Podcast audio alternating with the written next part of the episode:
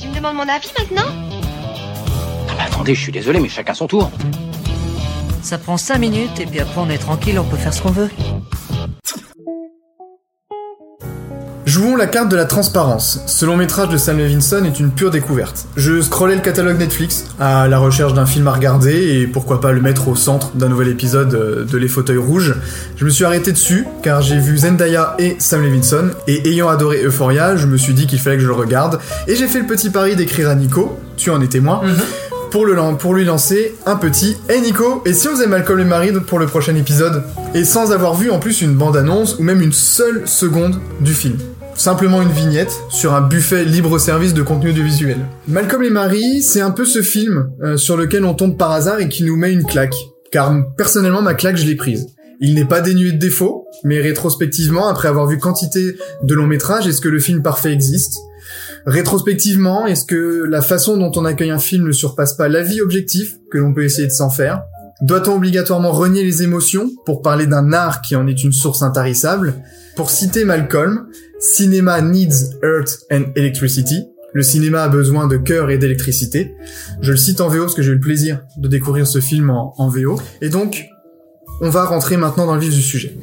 Ce film est une danse, un concert, une joute entre deux acteurs, deux personnages, deux personnalités, deux âmes, deux cœurs qui s'aiment et se déchirent dans des dialogues au tempo tantôt rapide, tantôt lent, parfois au ton forté, parfois pianissimo, parfois en clé de fa, d'autres fois en clé d'ut, et pour parfaire le concept, parfois en clé de sol. Je n'use et n'abuse pas du lexique musical sans raison.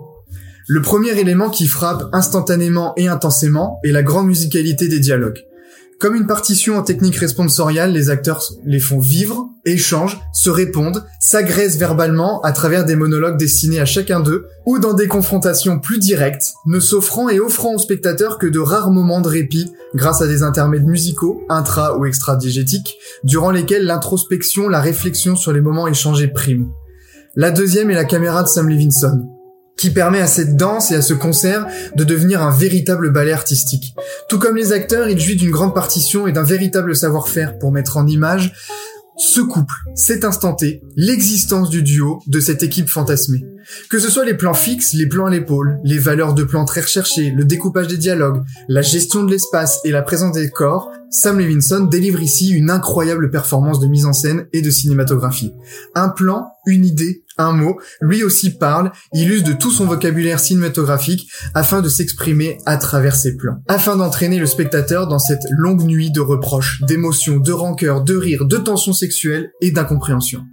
Zendaya et John Davin Washington sont impeccables. Cependant, Zendaya est un cran au-dessus et montre une fois encore toute la panoplie de son jeu, tout l'étendue de son talent, sa grande classe et son incroyable présence à l'écran.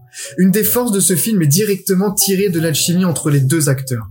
Lui, puissant physiquement, avec une forte voix, grave, brutale, parfois d'une douce fermeté, et elle, plus fragile, mais qui a ainsi une force incroyable dans ses mouvements, ses expressions, les différents tons empruntés pour faire passer toutes les émotions qu'elle souhaite.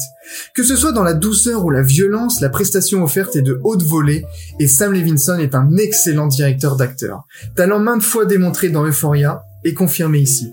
Enfin, Levinson sublime le tout avec un noir et blanc somptueux, tourné en 35 mm, une pépite pour les yeux et qui en dit long sur les deux personnalités. Ce n'est pas gratuit ou uniquement esthétique, deux personnalités, deux couleurs, peu de nuances, comme chez Malcolm et Marie. On regrettera simplement des dialogues parfois inintéressants, comme les propos méta sur le monde du cinéma qui, même s'ils sont parfaitement écrits et offrent un monologue d'une rare intensité à John David Washington, digressent de façon trop brutale. Par moments, on ne sait plus quel fil rouge suivre. J'en parle avec pas mal d'émotions, car lors du visionnage, j'en ai reçu énormément, ressenti énormément, et c'est pour moi un merveilleux film qui mérite d'être vu et d'être applaudi.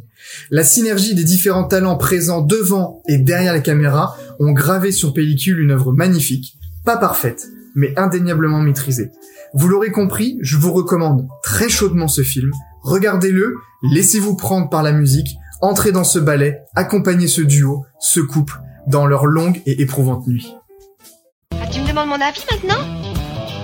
Ah bah attendez, je suis désolé, mais chacun son tour. Ça prend 5 minutes et puis après on est tranquille, on peut faire ce qu'on veut.